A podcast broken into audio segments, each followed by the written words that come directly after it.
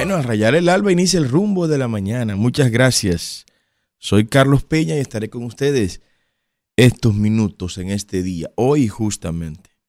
Este día hermoso. Hoy estamos a 21 ya. 21 del mes de septiembre. El 24, recuerden, es día feriado, pero es 25. Eh, es domingo, perdón. El 24 es domingo. ¿Cómo va a ser el 24-25? ¿Eh? Qué cosa esta. Bueno, muchos temas, muchos temas. Eh, gran repercusión ha tenido la propuesta que hicimos el día de ayer de hacer de República Dominicana una zona libre de impuestos, una zona donde la gente pueda venir de todo el mundo con la mínima regulación o sin ninguna regulación hacer negocios. Traer su dinero para República Dominicana, invertir en República Dominicana, donde haya un ecosistema bancario diverso, amplísimo. Claro está, eliminando todas las superintendencias que no tienen razón de, de existir más que para proteger la hegemonía de la élite política, económica, gobernante. Esa es nuestra propuesta. Abierta, abierta la República Dominicana a los negocios. Abierta a constituirse en centro financiero que está geográficamente ubicada de manera estratégica en nuestra nación para hacer eso. El centro financiero principal de este lado del río Bravo. Sí, centro de negocios, donde operen cientos y cientos de bancos de manera libre, de manera abierta, donde la iniciativa privada y la inventiva del ciudadano sea valorada, sea respetada, y que el yugo del Estado no esté limitando el crecimiento de los pueblos, en este caso de nuestra nación. Gente que opina, tiene todo el derecho de opinar, me gustaría escuchar sus ideas también. Pero la clave es progresar, el país debe desarrollarse, debe avanzar, se deben crear empleos de manera acelerada, de forma amplia, y una manera de hacerlo es quitando las trabas que el sistema pone para mantener al pueblo oprimido.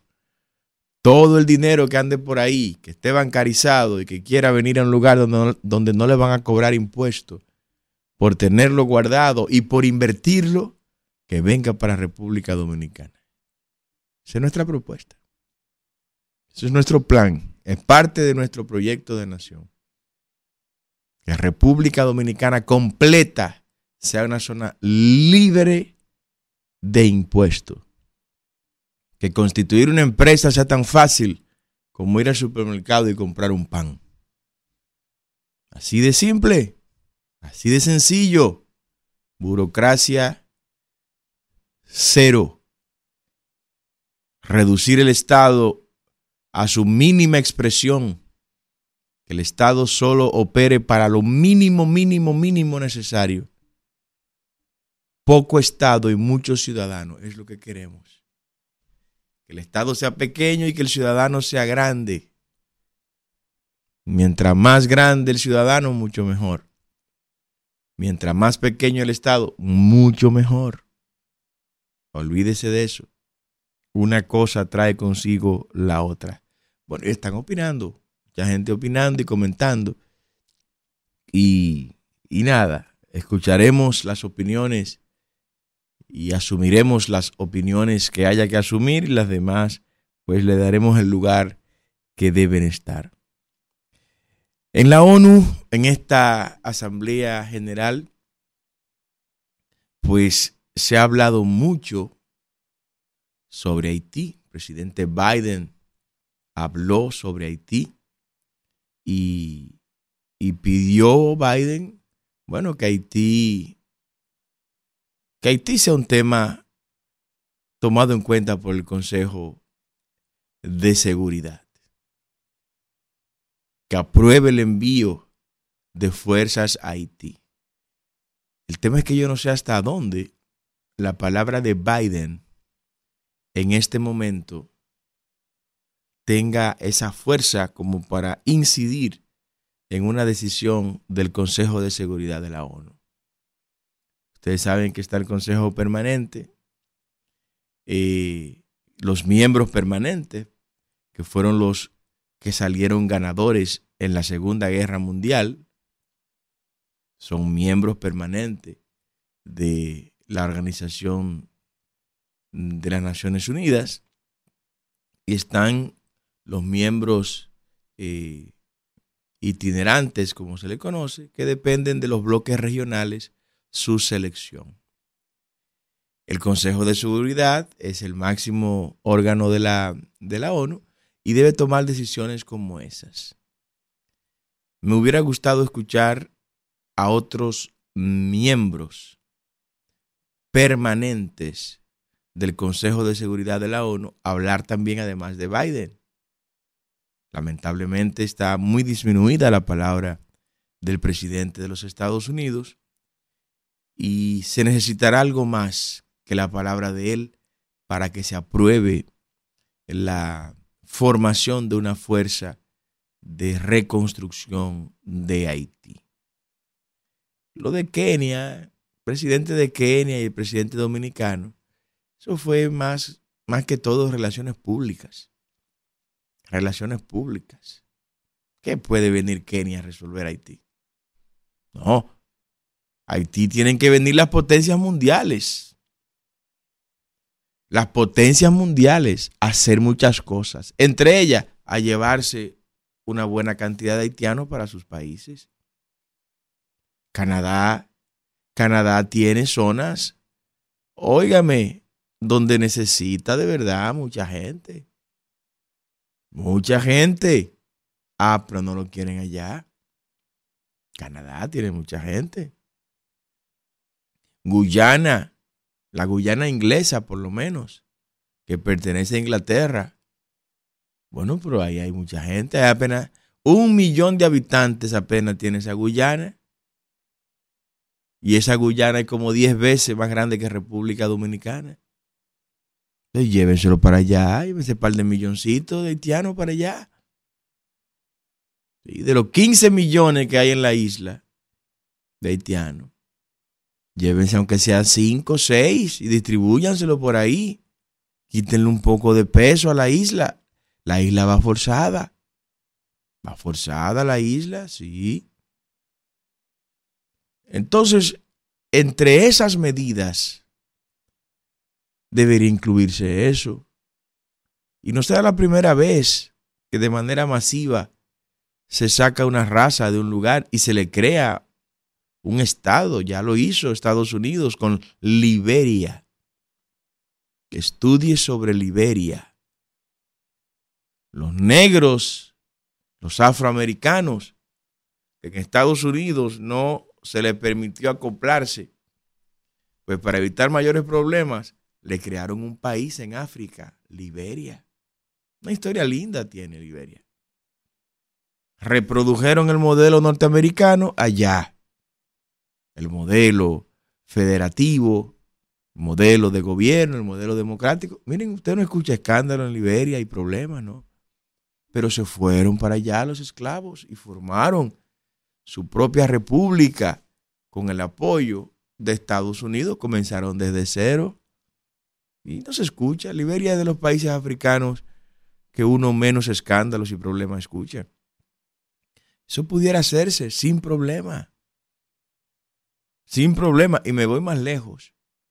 Yo sé que Venezuela no tendría problema con esa zona de conflicto eh, territorial que tiene con Inglaterra por la discusión de la propiedad del Esequibo. El Esequibo es un extenso territorio que está en reclamo en cortes internacionales, su propiedad, si es de Venezuela o si es de Inglaterra. Yo creo que es de Venezuela, creo que le pertenece a Venezuela. Aunque dársela ahora con, este, con esa dictadura que está ahí, no sería lo más inteligente. Vamos a esperar que, que vuelva la democracia a, a Venezuela. Pero sí, igual que creo que las Malvinas le pertenecen a Argentina. Sí, pero hay que esperar que gane Javier Milei ahora en octubre, si Dios quiere, para que se le devuelvan las Malvinas a Argentina. Bueno, entre las cosas que se tomaron como decisión está ya la preparación de una resolución en la ONU para, para la visita a Haití de, estos cuerpos, de estas fuerzas. Para tomar una decisión donde se autorice el envío de fuerzas de reconstrucción para Haití. Esta resolución se está redactando. Nos han informado que se está preparando esa resolución de la ONU sobre esa, sobre esa dirección. Ahora, Haití no solo necesita botas y rifles, ¿no? hay que venir, hay que ir con papeleta. Hay que ir con papeleta. Lo primero es el orden, evidentemente. Hay que poner orden. Pero junto con la bayoneta tiene que ir comida. Tiene que ir presupuesto. Tiene que llegar medicina a Haití. Tiene que llegar tecnología, electricidad. Haití apenas el 30% tiene conexión a las líneas eléctricas. Tiene que llegar a Haití soluciones reales que permitan caramba, que ese país vea una luz, aunque sea en el horizonte. Ya, ya está bueno. Ya, ya, ya no se puede. No se puede deteriorar más de lo que está el vecino Haití. Ya no se puede deteriorar más. No sé cómo puede deteriorarse más un país de lo que está. Entonces, ahí hay que ir con todo, con soluciones, no a traer problemas como nos trajeron la otra vez, que nos trajeron el cólera. Y nos trajeron el cólera. Esos soldados ahí que, que estuvieron en la MINUSTA en Haití. tengan cuidado con eso también. Una cosa que pasa en Haití, lamentablemente, está a metros de pasar aquí en República Dominicana. ¿No? Y este tema, por ejemplo, esto que está ocurriendo con el masacre, que a pesar de que es en la zona de ellos donde están abriendo el canal ilegal, porque la ilegalidad del canal está en la violación del Tratado Binacional de 1929. es ahí donde está la violación. Que ese proyecto se ha hecho sin tener el aval ni el consenso que establece protocolarmente ese acuerdo, que dice que no se puede intervenir un río que tiene carácter eh, binacional sin el consenso debido entre los dos países. Y eso fue lo que pasó con Haití y el canal. Eso es lo que está ocurriendo. Entonces, imagínense ustedes que en ese tramo en el que el masacre está completamente del lado de Haití, vayan soldados extranjeros enfermos de cólera o de cualquier otro malestar de esto, enfermedad de esto, orina en el río o se evacúa en el río, en el tramo haitiano, y esas aguas siguen bajando y vuelven y entran a República Dominicana y en Dajabón para seguir para allá, para, para Montecristi el daño se hizo en Haití. En Haití fue que se evacuó.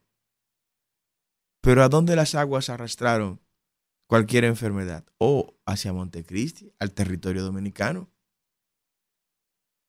Por eso es que República Dominicana no puede estar al margen de las cosas que ocurren en Haití. Que tenemos, para bien o para mal, una relación evidente eterna. Eviterna. La que empezó y que no va a terminar. Haití va a estar ahí. Va a estar ahí. Mientras, mientras esto exista, va a estar Haití ahí. Y nosotros vamos a estar aquí. Entonces hay que ver cómo crear las condiciones para que esta relación no sea tan hostil, para, para que esta convivencia sea, sea posible. Yo no puedo vivir con una gente al lado todo el tiempo y que todo el tiempo es un problema tener este vecino. Y que todo el tiempo haya una situación complicada con este vecino. Así no se puede vivir. Ah, pero hay un problema que yo no me puedo mudar. ¿Para dónde nos vamos nosotros? Vamos a arrancar el pedazo que nos toca y lo vamos a mover más para el, Mar Caribe o para otro lado. No podemos. No podemos. A menos que agarremos el mar y hagamos un canal que conecte el Atlántico con el, con el Mar Caribe y que nos divida un brazo de mar que nos inventemos entre la frontera. Y, y yo creo que ni así vamos a resolver estas diferencias. No, es el desarrollo de Haití. Pero el desarrollo de Haití no puede depender del presupuesto de República Dominicana. Nosotros no tenemos dinero para eso. Nosotros no tenemos dinero para eso. Nosotros pudiéramos aportar otras cosas de forma solidaria, pero que nos lo pague la comunidad internacional. Explíquese eso mejor, don Carlos. Claro que sí, hombre. Claro que sí. Se crean las condiciones en Haití. La comunidad internacional llega a Haití, entra a Haití, elimina barbecue. ¿Cómo, don Carlos? Pero claro, porque no se puede convivir con gente que entienden que el caos y la anarquía es la forma normal de existir. No se puede, eso no se puede. Eliminarlo. ¿Cómo eliminarlo? No, sacándolo del escenario haitiano donde no pueda tomar decisiones. ¿De qué manera? De la manera que sea de la manera que él entienda que debe hacerse, de la manera que sea. No hay redención sin sangre. Nunca he visto redención sin sangre. Para que haya redención debe haber, lamentablemente, me tocaría a mí decirlo, pero yo no puedo venir aquí a hablarle a ustedes de lo que yo quiero, de lo que yo creo, no, no. Tengo que hablarle a ustedes de la realidad que es lo que la gente no comprende de Niccolo Maquiavelo. Nicolás Maquiavelo. No, que Maquiavelo era malo, no, Maquiavelo no era malo. Maquiavelo lo que plasmó ahí en su obra El Príncipe, cómo es que usted va a llegar al gobierno y cómo usted se va a mantener. Ya, el criterio de que esto es malo o es bueno, usted lo interpreta, no, usted lo toma, pero él plasmó en el libro usted va a hacer esto, esto y esto y esto. Hay quienes creemos que hay cosas que el poder no las vale. Hay sacrificios que el poder no lo, no lo vale. No.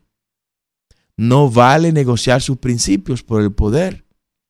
El poder no es algo tan grande como para usted negociar sus principios.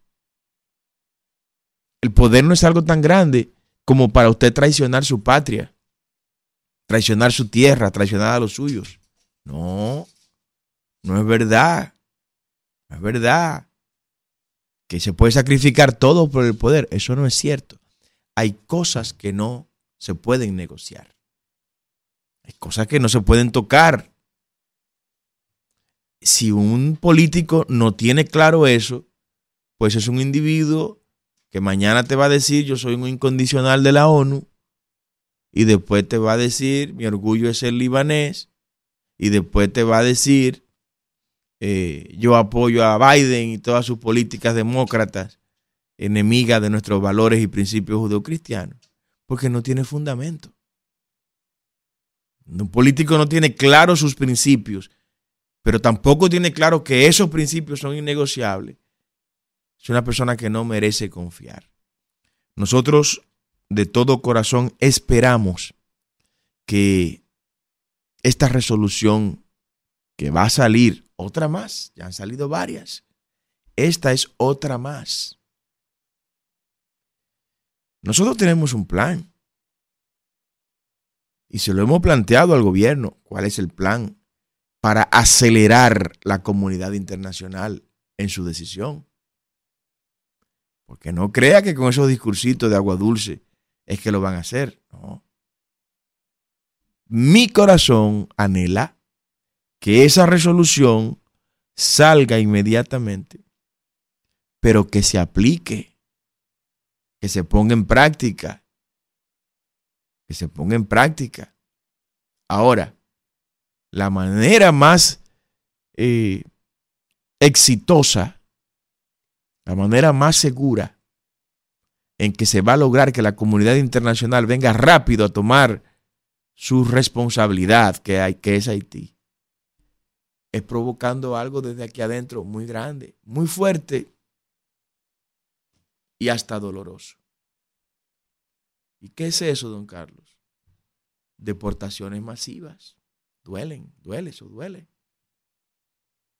Y los mismos haitianos no lo van a comprender como alguien que ellos saben que nunca le haría daño ni a ellos ni a ninguna ni a ningún extranjero de ningún otro país se atreve a decir eso.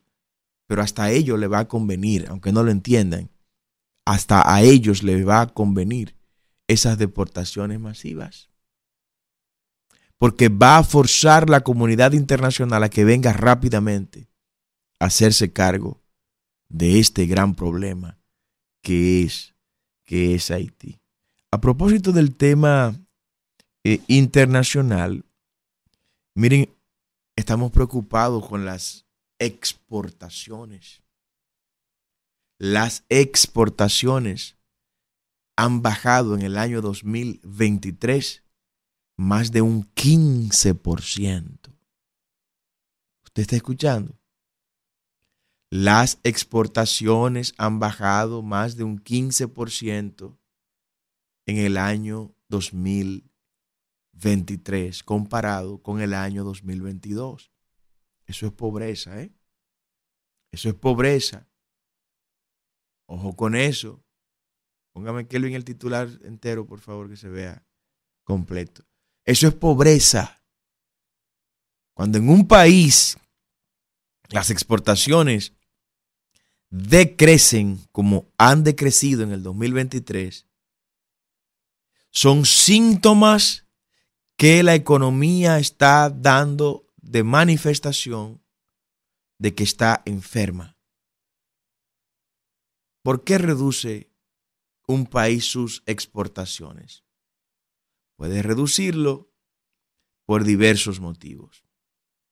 Primer motivo, falta de competitividad en los mercados. Tengo un mercado cautivo, supuestamente, pero ese mercado donde yo coloco mis productos que exporto, ese mercado descubre otros proveedores, otros suplidores, que me entregan el bien o el servicio en mejores condiciones que el que recibía de mi proveedor anterior. ¿Y qué hace el comprador? No, se mueve hacia otro mercado, hacia otros clientes. Y si no hay una previsión de un frente multisectorial de mercado, pues sencillamente me tengo que quedar con la producción local guardada porque no tenía mercados alternos o alternativos. Otra razón por la que un país reduce sus exportaciones, por el precio en los commodities, en las materias primas. Aumenta la materia prima al aumentar las materias primas, entiéndase, lo que utilizo para manufacturar mi producto terminado, como aumentó de precio, me descapitalizo comprando la materia prima, no puedo venderla al mismo precio que la vendía anteriormente y salgo de competencia en el mercado. Ese es un frente. Pero el otro frente es que tengo que comprar una materia prima más cara con un dinero que no tengo porque el producto que vendí recientemente lo vendí en función del precio de la materia prima que compré anteriormente y que estaba más barato, entonces no puedo dar el mismo precio. ¿Qué puedo hacer ahí? O no compro materia prima, reduzco mi producción y al reducir mi producción, evidentemente que voy a reducir también mis exportaciones por el precio de los commodities, por el precio de la materia prima. Pero hay otras razones que son muy internas, como cuáles? El costo de producción. Y si antes yo producía este determinado rubro con el kilovatio hora a X precio y hoy lo tengo que producir gracias a Luis Abinader a un 30% más caro, pues yo estoy también reduciendo mi competitividad. Tengo dos alternativas. Sigo produciendo pero tengo que venderlo mucho más caro el producto, lo que me resta mercado y competitividad en los mercados internacionales. O me voy al otro lado, como, como me aumentaste la energía eléctrica, un, más de un 30%, pues yo voy a producir menos ahora, no podré producir todo lo que producía. Un 15%. Un 15% ha bajado, han bajado las exportaciones en el año 2023. Cuando usted escucha este tipo de datos, son cifras que vienen a justificar con mucho argumento incontrastable la propuesta que presentamos de eliminar el impuesto sobre la renta. Sí, esos 4.200 millones de dólares, eliminárselo al sector productivo nacional. No paguen eso de impuestos. Será nuestra propuesta. Eso lo vamos a hacer con la ayuda de Dios desde el gobierno. Ese 27% que representa el impuesto sobre la renta, no lo pague. Y a cambio de esa eliminación que vamos a hacer de ese impuesto, coja ese dinero para que sea más competitivo, pero tiene que justificármelo.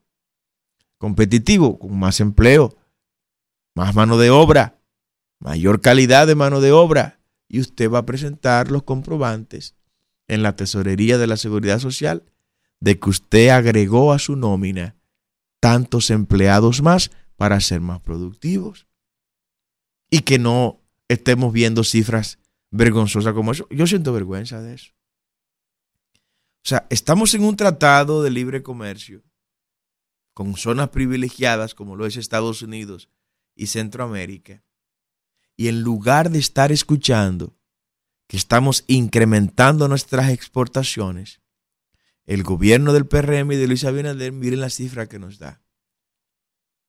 15% menos estamos exportando en este momento. Esto afecta evidentemente la balanza comercial.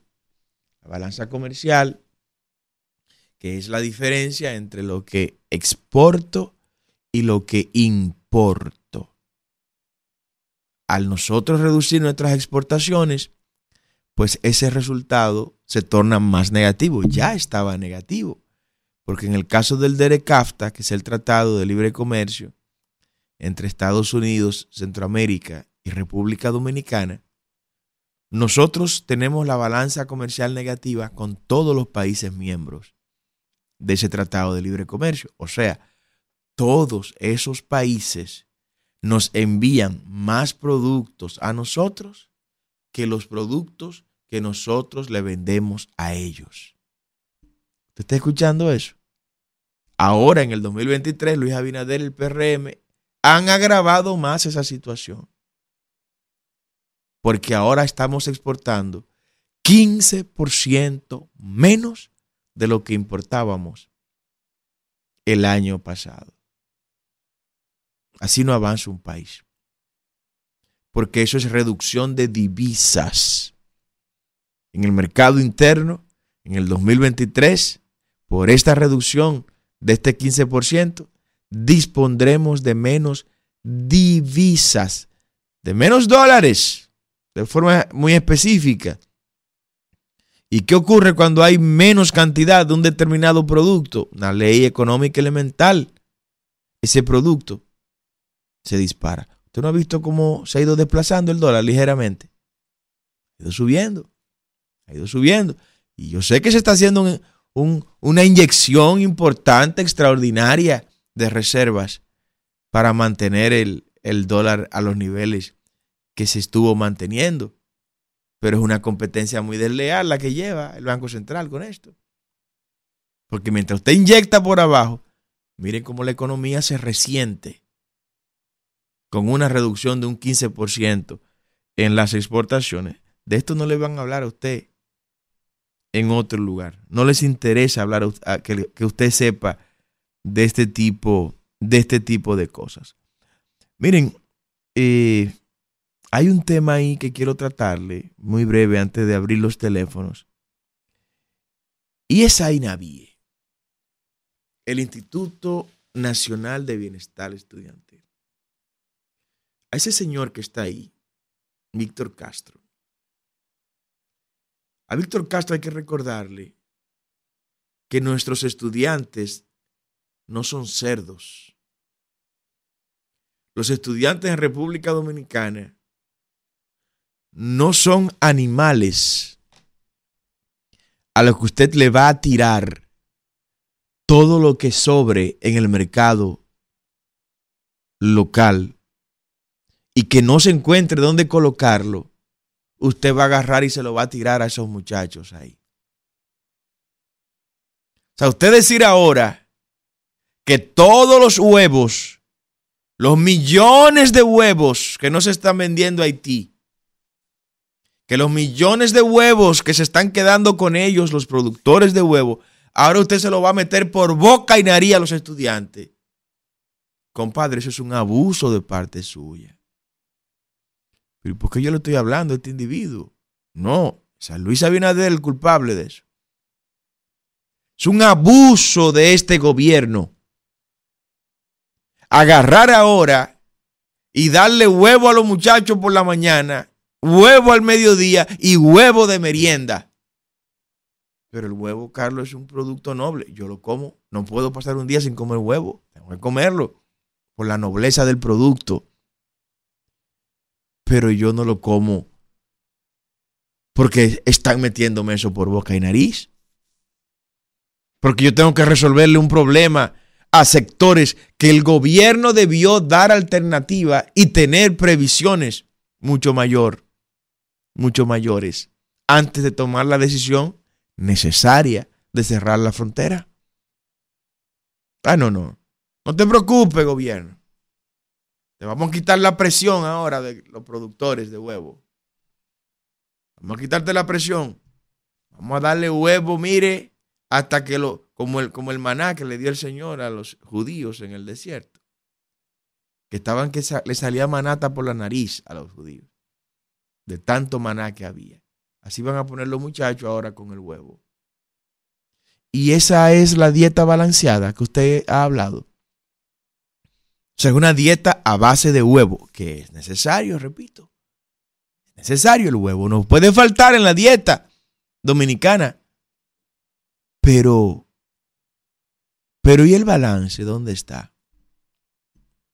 Y los nutrientes, las proteínas que se necesitan de otras fuentes, ¿dónde va a estar? Las calorías que se necesitan de otras fuentes, ¿dónde van a estar, Señor?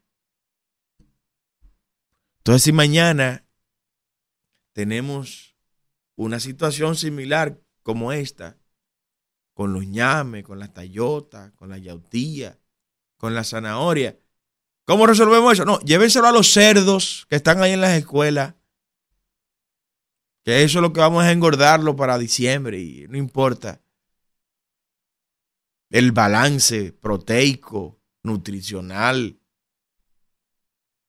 de, calorías y de todo lo, lo demás que se necesita para tener una alimentación balanceada. No utilicen nuestros muchachos, no los maltraten de esta manera y busquen otros mercados donde poder colocar también estos huevos. Vamos a dejar que la gente hable, Isidro, por favor. Casi estoy saliendo ya para la provincia de Independencia. Estaremos allá en el día de hoy con la ayuda de Dios. Llámenos. Las líneas locales 809 682 9850. Las líneas internacionales 1833 380 0062. Buenos días. Buenos días, don Carlos Brito de las Américas. Un abrazo, Brito. Igual para usted. Don Carlos, si por ejemplo yo le firmo un contrato a usted para usted venderme un servicio y resulta que ese servicio usted no me lo está brindando y yo yo me veo condenado a pagarle una mora así por no recibir si no recibo ese servicio. ¿Qué pasa? ¿Qué cómo se llama eso, don Carlos? Oh, pero eso es una estafa vulgar. Bueno, entonces la CAS en el municipio de Santo Domingo Este nos está estafando. Nosotros tenemos casi dos meses que no recibimos agua. Tenemos que comprar mil, eh, 1.500 de, de, pesos de agua mensuales. Increíble. No mensuales, no, cada 15 días.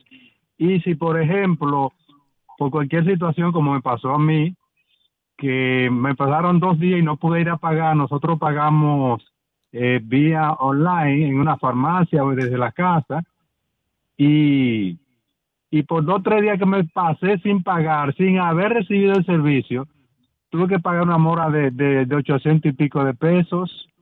Entonces, eso se llama robo, porque si usted me está brindando el servicio, está bien, me atrasé, hay que pagar la mora, pero estoy recibiendo a cambio un servicio. Así pero no lo están dando. Eso es lo que me duele, que no nos lo están dando. Tengo que comprar mi camión de agua como quiera.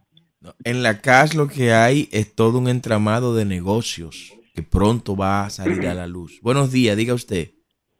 Sí, buenos días, Brito, eh, perdón, don Carlos, una, Doctor de Santo Domingo Este. Un abrazo, un abrazo. ¿Cómo vamos? Lo que dice el oyente eh, Carlos, Brito, eh, el señor Brito, pero es que este gobierno le está robando al pueblo en todo el sentido de la palabra. Este es un gobierno ladrón y el pueblo sabe que un gobierno ladrón, por eso es que se van de ahí. En la luz, una persona que pagaba mil pesos está pagando tres y cuatro mil pesos y no le dan el servicio. El agua, mire lo que sucede con el metro, se comieron la onza, se comieron el 911. Este es un gobierno destructor. Este gobierno va a dejar este país en cuatro blogs destruidos y está ahí que aspirando ya cuatro más. Usted sabe que va a mundería, pero será cuatro más en la, en la Ayo o en la Victoria. No. Porque este gobierno, a través de surgir de la forma que surgió, con el dinero del narcotráfico, que todo el mundo lo sabe, en Santiago, San Francisco de Macorís, Asua, Mayor, ese, todo ese dinero llevó a Luis Abinader al poder. Y tú no ves cómo tienen su dinero fuera del país para no pagar impuestos.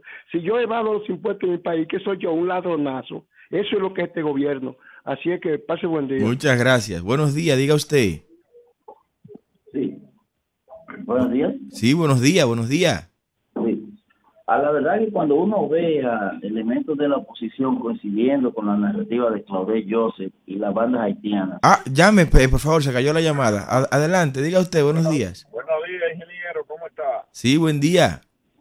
Sí, ingeniero, este gobierno ha tenido tanto desorden y tanta improvisación y desorganización que hay cosas que se le han pasado por alto al pueblo dominicano.